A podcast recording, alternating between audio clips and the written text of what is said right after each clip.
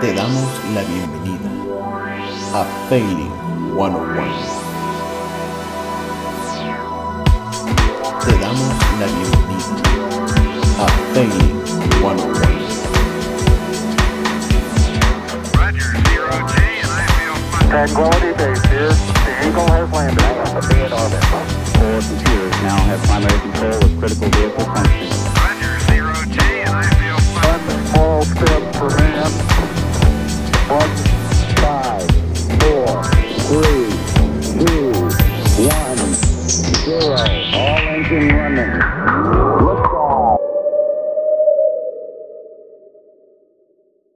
Platicar la historia de Angélica. Angélica, Angélica, que es la prima de el calvito Tommy. De Tommy. Angélica, justamente, es una chica que yo conocí ella hace tiempo. No tiene a lo mejor más de cuatro años, me parece. Y la conocí precisamente porque trabajaba con alguien. No, pues mira, yo le ayudo a, a, a alguien a desempeñar esta actividad que ya realmente no me acuerdo. Era un- una empresa... No, no, no me acuerdo de la empresa. Pero su, su actividad era administrativa. Angélica un día me llama y me dice, oye Rubén, necesito eh, que me ayudes tú que le sabes a lo del branding. Pues no es mi área de especialidad. Otra vez, lo que decíamos hace rato con Carlitos, la especialidad, ¿no? Yo la verdad acepto que yo no soy diseñador gráfico, no soy eh, artista visual ni nada. O sea, yo me dedico básicamente a todo el contenido SEO y al SEM. Todo lo que sean estrategias por pautas, las estrategias orgánicas y demás, a tus órdenes. Todavía le meto de repente a, a web. Yo soy más de web también, pero no, gráfico no, no soy. Entonces, pues, pero puedo darte un consejo, por supuesto. Me llama y me dice, pues, dame un consejo. Mira, tengo estos productos y me enseña una línea de maquillaje para mujer, bueno, maquillaje. Y, y pues yo digo, ah, ok. ¿Y estos productos de dónde salen? Oh, ese es mi secreto. ¿Eh? bueno, vamos a, vamos a pensar que no escuché esa frase. ¿Qué quieres hacer con nuestros productos? No, es que yo los obtengo y, y yo los voy a distribuir. Ah, ok, tú eres distribuidora. Eh, sí, más o menos. ¿Cómo que más o menos? O sea, estos productos no los creas tú. Bueno, es que yo les doy ideas. Sí, pero tú no vas, tú estás involucrada en la parte de la fórmula química. No, no, no, para nada. ¿Tienes algo que ver con como una sociedad directamente legal? No, no, para nada. Ok, tienes ideas, pero ¿qué- ¿de qué tipo de ideas? Ah, es que mira, yo les doy ideas de etiquetas. Ah, bueno, para publicidad. Sí, sí, sí. Ah, bueno, está bien. Ya. Vas aterrizando a la gente porque de pronto también no sé si te pase que, que las personas te hablan como en un idioma que saben que, te- que les vas a entender. Dan por hecho que estás en el mismo canal. Exacto, que ya vives con esas personas y es como de, ay, te contaba el otro día de María, ¿qué onda? bueno, el chiste es que, eh, pues ya, le, le ponía etiquetas, era distribuidora de un maquillaje que nunca supe de qué empresa salía el maquillaje. Eh, un poquito riesgoso porque ya sabes que con el tema de maquillaje y tú que estuviste en la farmacéutica sabrás que pues hay un chorro de reglas y normas que debes de cumplir antes de poder empezar a ofertar. Ni siquiera ya a vender directamente, sino a anunciar, a ofertar, ¿no? Entonces, pues era un poquito curiosa la, la idea de proyecto de Angélica. Yo, por supuesto, le ayudé. eh, le ayudamos involucrándonos en branding, abu- involucrándonos en crear este, pues, la campaña como tal para poder implantar en redes sociales y obviamente todo lo pagó y de repente dice Angélica, ¿sabes qué? Vamos a darle una pausa. ¿Por? Es que ya van a subir de puesto. Ah, pero pues puedes, puedes estarlo haciendo como ahorita, ¿no? Estar tu, trabajo ahorita normal y tu emprendimiento. Que ojo, eso lo hacen muchísimos emprendedores. Un trabajo al mismo tiempo y mientras vas desarrollando tu idea. No, es que ahora vienen más responsabilidades y no sé qué. Yo, pero ¿y todo lo que ya llevamos? No, híjole, es que, mira, me acabo de endeudar con no sé qué. Entonces, Básicamente es el problema, ¿no? Fue el problema. Angélica dio un paso atrás y, y tenía una idea sin... No puedo decir que como todavía no estaba bien desarrollada, no puedo decir que ya era una idea millonaria, pero vaya, es un emprendimiento que a fin de cuentas le iba a dar un ingreso extra y al final Angélica dijo, "Eh, no, vamos a esperarnos. ¿Cuál es mi consejo principal? Emprende en cuanto puedas. Entre antes, mejor. Claro, Muchos empresarios eh, dan el consejo a los estudiantes, pónganse a trabajar en lo que sea, principalmente de su área. Pero si no, entra como repartidor, como office boy, este, como administrativo, saca copias en la empresa y empiezas a decirles, oigan, yo estoy estudiando marketing, ¿eh? Cuando necesiten algo, avísenme. Al Claro. menos te das cuenta de qué copias son las que estás sacando en el área de marketing, ¿no? O sea, pides ser el sacacopias de marketing. Esto con la idea de irte colando, con la idea de ir eh, viendo este, experiencias, aprendiendo. ¿Qué pasa con el más del 60%? Yo lo pondría hasta en el 70% de los empresarios en México, de los emprendedores, que diga, perdóname.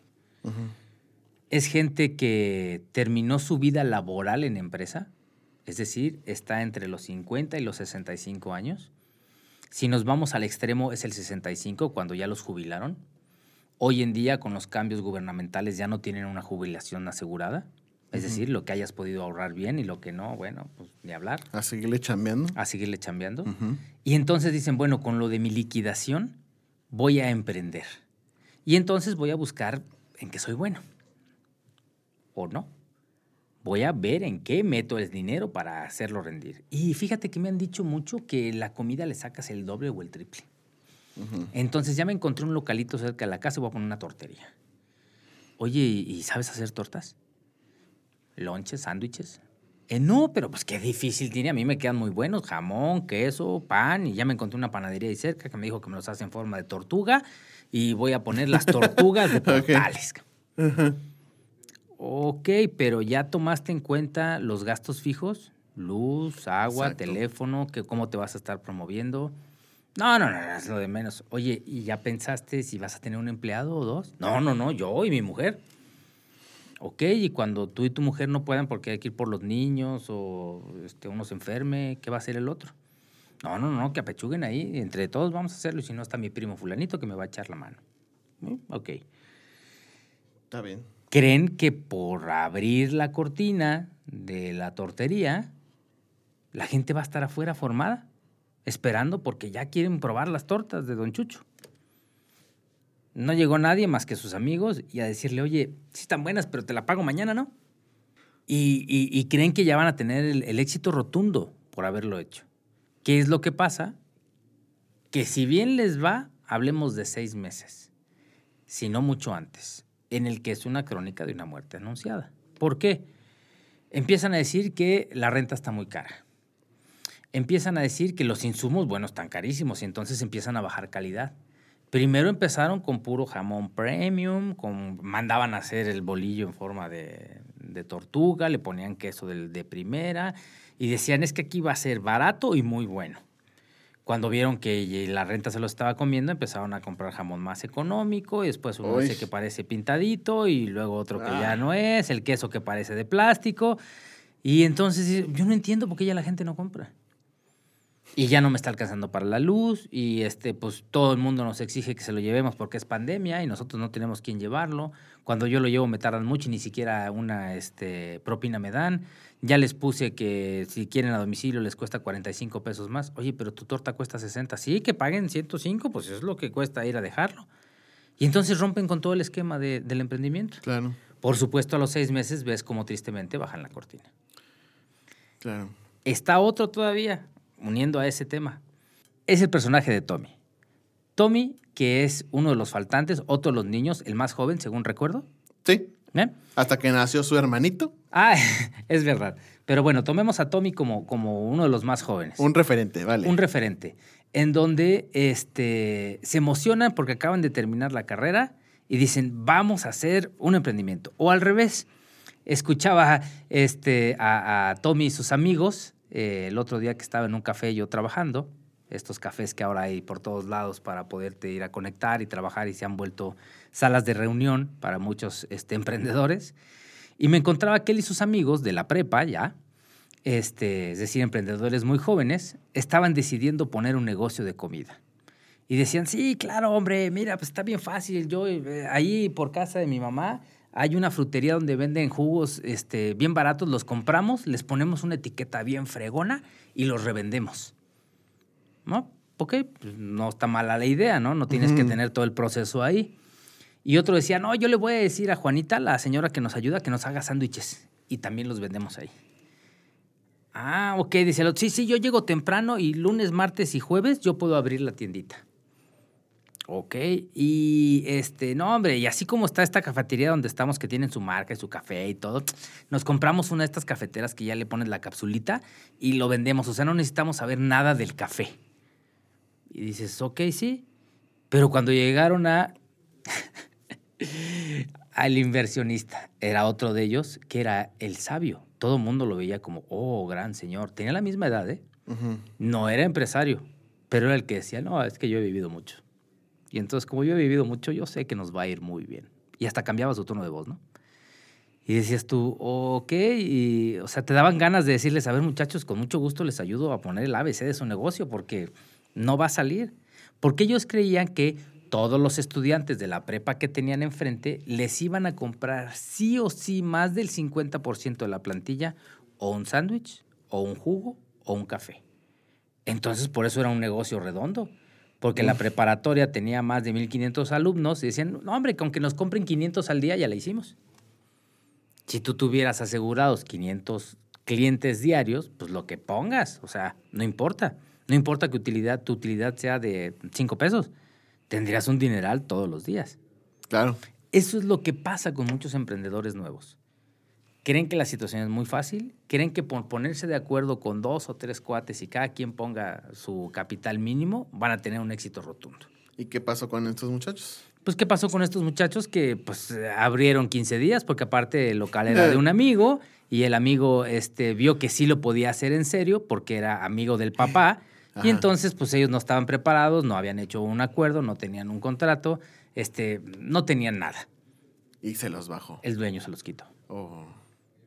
Y ellos diciendo, ah, ya ves, te dije que no jugáramos al emprendedor, esto es bien difícil. Y tiraron la toalla. Esa es otra cosa. Fíjate cómo, fíjate cómo hay muchas personas que no les sirvió el primer negocio y banalizan y empiezan a decir, no, esto es súper difícil, esto nada más es para los ricos, no, esto es para los que vienen de familias adine- adineradas y no sé qué. Y, y tú dices, no, o sea, tú, si tú llevas a cabo una estrategia y un proceso, no te voy a decir que vas a obtener el millón de pesos en una semana, pero lo vas a poder construir bien padre. Pero, otra vez, Te voy a decir la diferencia entre un emprendedor con dinero y un emprendedor sin dinero. El emprendedor con dinero sabe que va a invertir durante al menos dos años para hacer que su proyecto funcione. Y no va a perder dinero. Va a decir, a ver, voy a calcular todo porque mi dinero, pues por algo tengo dinero, porque sé hacer dinero y lo voy a cuidar. exacto. Un emprendedor sin dinero o con un dinero este, que, que- que no es seguro, que le acaban de dar su liquidación o que se ganó un premiecito, que vendió su casa o lo que sea, cree que no tiene que seguir invirtiendo mes a mes, sino que ya abrió, ya invirtió para acondicionar el local, para la maquinaria, para lo que va a tener, y con eso ya va a hacerla. Y entonces, efectivamente, como no calculó los siguientes dos años de gastos fijos, se lo come el proyecto. Exactamente. Y después los ves llorando y es bien triste. Yo estoy aquí en la ciudad de Querétaro desde hace cinco años y he visto mucha gente que viene de grandes ciudades como la Ciudad de México, donde vendieron su casa, su casa que costaba dos o tres veces el precio de la que compraron aquí en Querétaro por ser más pequeña la ciudad. Y ese capital, primero se lo gastaron divirtiéndose un rato, porque pues, se sintieron este, ricos por un día Claro. lo que les sobró o ellos determinaron para hacer un negocio, tuvieron todas estas fallas. Y en lugar de realmente planearlo y tener algo seguro para dentro de dos años, se los comieron en seis meses. Porque como no eran empresarios, no estaban acostumbrados a levantarse muy temprano, a dormirse muy tarde, a hacer la limpieza de los negocios, a comprar insumos, a tener que ir a la central de abastos a comprar todos, los, en el caso de que es comida, a comprar todo lo necesario para que tu negocio funcione. Si no hablamos de comida, es lo mismo. Si vas a hablar de productos o de transformación, necesitas hacerlo bien. Hay quien dice al revés, mira, yo voy a comprar una franquicia. Voy a comprar una heladería que me dan a muy buen precio, me traspasan un local que ya está este, de- con prestigio y la verdad es que estaba todo desprestigiado porque habían encontrado... to- por- hay que preguntarse por qué traspasan un local. Exacto. Siempre es que te lo venden como, no, clientes este, continuos. Clientela segura. está todo... Oye, si fuera seguro no lo estarías traspasando. Exactamente. Pero la gente se emociona y dice, sí, claro, ya tiene mesas, sí es restaurante, pues ya hasta clientes tiene, vamos a comprarlo. No es así. Red flag, por cierto. Red flag. ¿Qué es lo que tienen que hacer? Un empresario con dinero busca planear todo perfectamente, buscarse incubadoras, buscarse asesores para que su negocio sea seguro.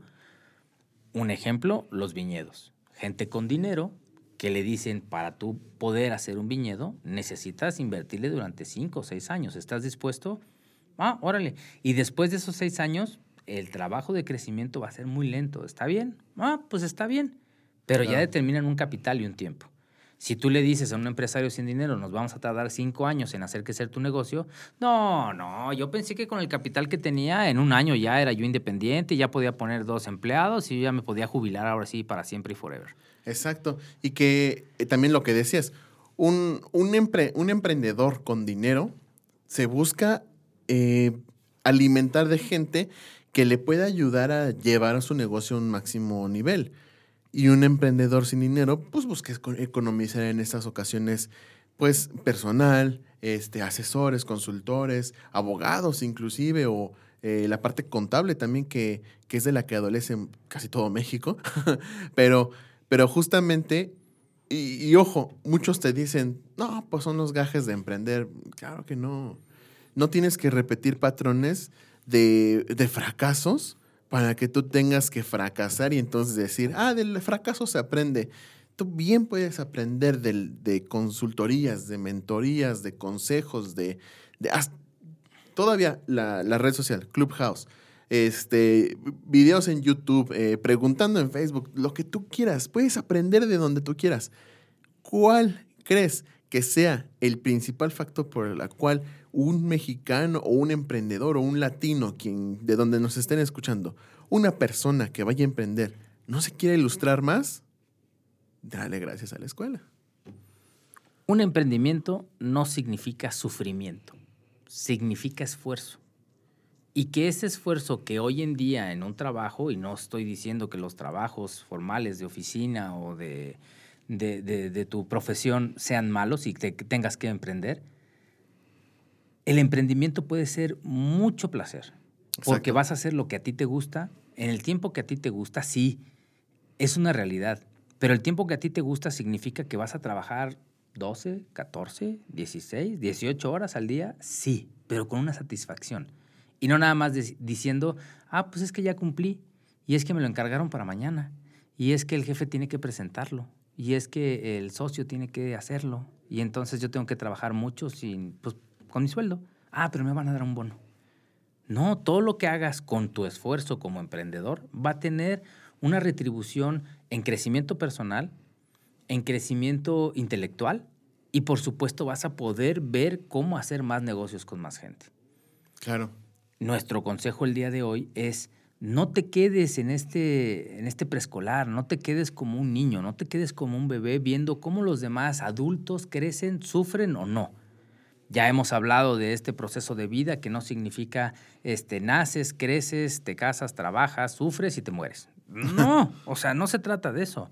Hoy en día, por compartirles, amigos, ya hemos hablado mucho o un poco de, nuestro, de nuestros emprendimientos, pero eh, Rubén y yo hoy en día estamos creciendo y estamos logrando hacer cosas que por muchos años no pudimos. Y no Exacto. significa no trabajar, significa trabajar de más, pero con gozo. Con el saber gusto, que exacto. te vas a desvelar, pero lo logré, ya tengo la presentación y aparte mañana la presenté o hoy en la mañana la presenté y el cliente me dijo que sí. Fíjate que me- me- esa, esto que dice Omar es totalmente cierto y me remonta mucho a la película de Hambre de Poder, la que ya te comenté de los hermanos McDonald.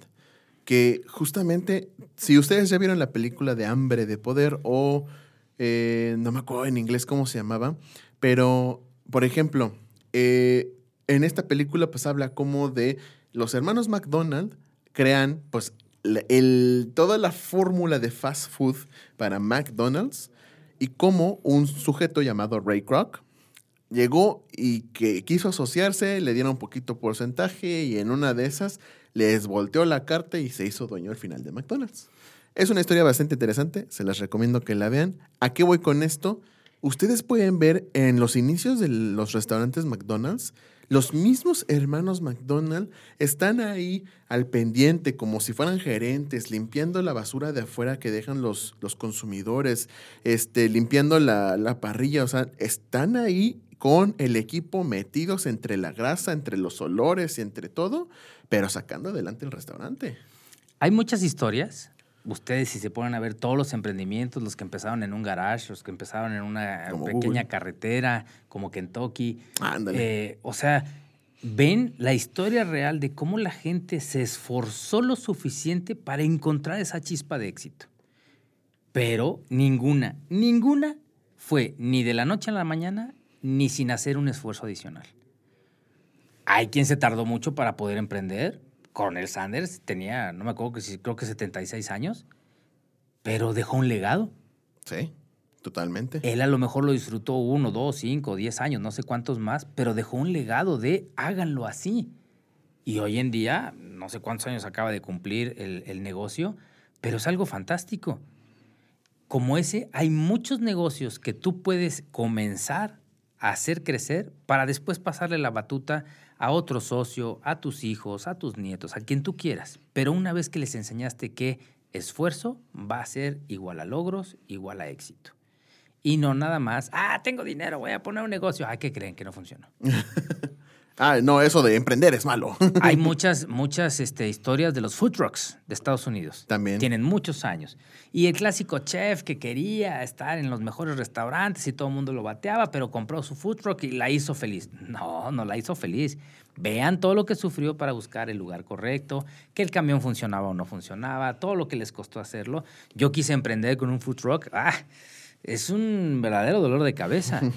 Porque te dicen, oye, pues es que una empresa de botanas, no voy a decir más marcas porque ya hablamos de muchas aquí, pero este, pone a la venta, a remate, sus camiones para que los hagas food truck. Dices, oye, está fabuloso, ¿cuánto me cuesta? Te cuesta 60 mil pesos. Ah, oye, está genial. Sí, pero no te han dicho que ese camión estuvo por todos lados, que tiene casi 300 mil kilómetros y que cuando tú trates de prenderlo, pues se va a incendiar. no va a encender el motor, sino que se va a prender literalmente el camión. Y tú te lo imaginas como un negocio rodante, pero no has visto salubridad, no has visto tus permisos de este, las diferentes secretarías, este, independiente de qué es lo que quieres vender, en qué horarios y cómo lo quieres vender. Claro, claro, porque al final del día es lo otra vez lo que decimos. Si eres un emprendedor, sea tengas dinero o no tengas dinero, debes de asociarte o debes de buscar gente que conozca más de un campo que no es el tuyo. Me- Administración, mercadotecnia, eh, legal, contable. Oye, acércate con expertos. Habrá gente que, bueno, pues sí, evidentemente hay, hay empresarios o emprendedores que no te dejan ni un consejo a menos que les pagues. Y hay otros que son de buena fe y nobles y te dan consejos sin que tú les se los pidas inclusive. Entonces, acércate. Otro de los últimos puntos que quiero comentar es que hay quien puede ser empresario en pequeño. Desde hacer una manualidad, oye, pues yo hago muñequitos de crochet, este que es tejido, Claro. Y los vendo a un buen precio. Sé que lleva un esfuerzo. Sé que no voy a hacerlos en línea. Es decir, si voy a hacer una muñequita, no voy a hacer 250 para poder lanzarlas al mercado. Hago una, la vendo, hago otra, la vendo, me salen para tres más, las vendo.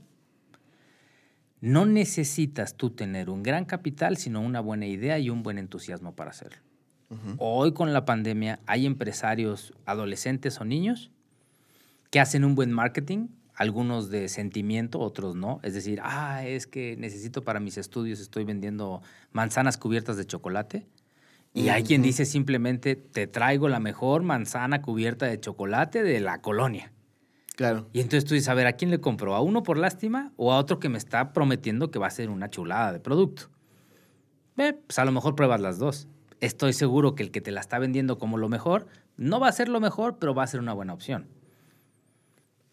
Para hacerles yo este partícipes igual, yo tengo un amigo que, hoy es mi amigo, que vende galletas hechas ahí en, en su casa. Pero él es, es- él es chef y esas las hace por mero gusto. Salen carísimas, pero están deliciosas. ¿Y qué es lo que terminas haciendo? O sea, el señor no tiene una tienda de galletas. Hace galletas sobre pedido y se las tienes que pedir dos semanas antes y el y kilo te cuesta casa y 350 pesos. Y dices, 350 pesos de galletas, híjole, este, o sea, estás hablando como de casi 15 dólares, no, no está, no está barato, ¿no? Pero valen mucho la pena. Y él es un empresario. Él es un emprendedor que decidió, ahora ya puso sus etiquetitas, ya tiene una, una bolsa diferente, ya te dice que te puede hacer para eventos, y entonces empieza a crecer. No necesitas tener un gran capital para ser un buen emprendedor. No neces- la idea no necesita ser escalable a, escalable a un punto en donde vaya a ser el próximo, la próxima magna empresa, la próxima fábrica de chocolates que platicábamos la vez pasada. Y puede crecer, puede crecer totalmente, estoy de acuerdo. Mi último consejo y el más fuerte es aviéntense a emprender. Entre antes mejor. Si eres joven podrás tener la posibilidad de fracasar o de aprender de esos descalabros una, dos, tres, cinco veces. Más cuando todavía vives en casa de papás, que tienen quien te apoye, que no tienes tantas responsabilidades. Cuando ya estás jubilado tienes una oportunidad. Si la perdiste, Ya, se, Si la ya, se perdiste. ya rompió el micrófono, Omar, una disculpa. Es que me apasiono. Tienes una sola oportunidad. Si la perdiste, ya no te va a quedar ni dinero ni entusiasmo para tratar de hacer nada, aun cuando tengas todo el conocimiento para lograrlo. Y no se diga cuando de ti depende una familia que come, hijos, esposo o esposa y demás. Entonces, también ahí tienes también una oportunidad y si no, todavía hay entusiasmo, pero vaya, hay que seguirle talachando, ¿no? Tu mejor emprendimiento es agarra tu pasión y conviértela en tu día a día. No significa que sea el éxito rotundo, pero te vas a divertir más, le vas a poner todo el corazón y estoy seguro que tarde que temprano vas a tener éxito. Si solo es porque alguien te dijo que es muy buen negocio, que se saca mucho dinero, que es muy fácil hacerlo, ni siquiera lo intentes. Si no tiene tu pasión, no lo vas a lograr. O otro muy buen emprendimiento es vende lo que no haya en este país. Por ejemplo, por ejemplo, tengo uno, un, un amigo que justamente puso una tienda donde venden estos muñequitos cabezones, este, chiquitos que cada uno te, que cada uno te cuesta 300, 400, 500 pesos. Y la gente eh, fue tendencia, creo que ahorita sigue en tendencia y la gente de pronto quería de a montones estos muñequitos porque aparte hay de todas las películas, de todas las series, hay hasta de los libros. Y, Y que ahora se pueden hasta personalizar, ¿no? Te Y- hacen el tuyo. Ahora te- se pueden personalizar y este cuate pues empezó con un, bueno, pues yo, yo estoy haciendo pedidos por Amazon, o no me acuerdo por dónde. Este, pues quien quiera, súmese a mi pedido y hoy en día ya tiene hasta su propia tienda. Ti- Le llegan cajas y cajas y cajas de, de porque creo que consiguió una, una representación precisamente de la marca y de pronto dices, bro, o sea, se- sí te está yendo bien y me dice, sí, casi casi esto es lo que se vende como pan caliente. Ahí te va otra de las cosas. Cuando tienes la habilidad para detectar esto, ya casi se nos acaba el tiempo, pero todavía lo, lo ponemos. En época en donde toda la gente llora, siempre va a haber quien te venda pañuelos desechables. Durante la pandemia, estos dos años que hemos tenido, yo he probado cubrebocas de todo tipo. Desde el desechable, el famoso KN95, que es el oficial para que no te pase nada. Después empezaron a salir unos de, de poliuretano, que es como esponja, como si fuera de foamy. Sí, ajá. Mismos que nada más te ahogabas y no funcionaba de nada porque tú buscabas una barrera física. Y peores, ¿no? Porque hasta podían conservar el, el virus. Sí, no, hay, hay, hay- hay de todo tipo. Ajá. Hoy en día estoy con una señora que desde su casa, ella sabe corte y confección, empezó a confeccionar unos cubrebocas y lo único que hizo fue dar un buen producto a un precio justo a alguien que tenía más gente. ¿A qué me refiero? A alguien que trabajaba en una escuela. Y entonces en la escuela empezó, oye, ¿dónde compraste tu cubrebocas? Está padrísimo. Oh, mira, tiene una lista como de 40 colores. Y si tú quieres, te los hace de un estilo del que tú quieras. Unos son reversibles, todos son lavables, te duran mucho, lo único que se, eh, este, se desgasta es el resorte que puedes cambiar. Pero ¿qué es lo que ha sucedido? Que terminan siendo desechables para quien los usa. Ah, ya se desgastó el resorte, no, ya quiero otro. Oye, pero lo puedes seguir lavando, no, ya quiero otro. Y como saca por temporada, ah, pues para el Día de Muertos, ahora para Navidad, después para el Día del Amor y la Amistad. Entonces ella decidió ser emprendedora con una necesidad, pero con un buen producto. Todos los que probé antes, que no fueron menos de 10 estilos diferentes, a ninguno le sigo comprando porque es un mal producto. Ya encontré quien hace un buen producto a un buen precio y todo el mundo me sigue preguntando a quién le compro los cubrebocas. Ok. No necesitó poner toda una fábrica de cubrebocas. Claro, ¿no? Lo único que hace ella es, oye, ¿cuántos puedo hacer al día? Pues hago 10, hago 100, hago 500, no lo sé. Pero los hace en su casa con su máquina de coser. Y hoy te vende desde el sencillo, que equivale a 3 dólares, hasta uno que te cuesta 30 dólares. Porque le puso casi lucecitas y no sé qué, porque pues es la época, ¿no? Claro. Y entonces Vale. ya tiene un negocio formal que aparte hace los fines de semana. Porque ya tiene un stock y tú puedes pasar cualquier día de la semana. O por pedido. Ok, ok, claro. Busquen Claro, lo que saben hacer, proyectenlo, apasione. apasionense con ello y van a tener un emprendimiento seguro. Conclusiones épicas. Amigos, todos los emprendedores. Enemigos, tus miedos, tus em, incongruencias, tu afán de no querer crecer. Esos son enemigos. Y tu falta de conocimiento. Si no conoces, busca a quien te ayude. No tienes que ser todólogo. Hay, hay especialistas en cada área. Correcto. Busca quién y te puedo asegurar que vas a encontrar quien esté dispuesto a enseñarte sin pedirte nada a cambio. Correcto. Por eso búsquenos, búsquenos, escúchenos en Clubhouse. Ahí vamos, estamos haciendo estos networking en donde encontramos gente que ha tenido el problema, gente que ha encontrado la solución y que en cuanto te escuchan te, te escriben en backstage, como se llama ahí, o mensaje directo y te dicen, oye, yo te puedo ayudar con tu proyecto. Vamos a ver qué podemos hacer. Y se están haciendo grandes cosas. ¿eh? Exactamente. Bueno, pues es todo por el día de hoy. Dividimos este capítulo en dos secciones. Esperemos que les haya agradado.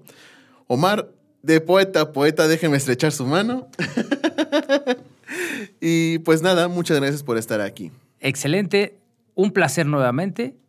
Amigos, los estamos esperando en las redes sociales, en Clubhouse. Búsquenos y aquí nos volvemos a ver. Antes, nos vemos afuera. Cuídense, bye bye.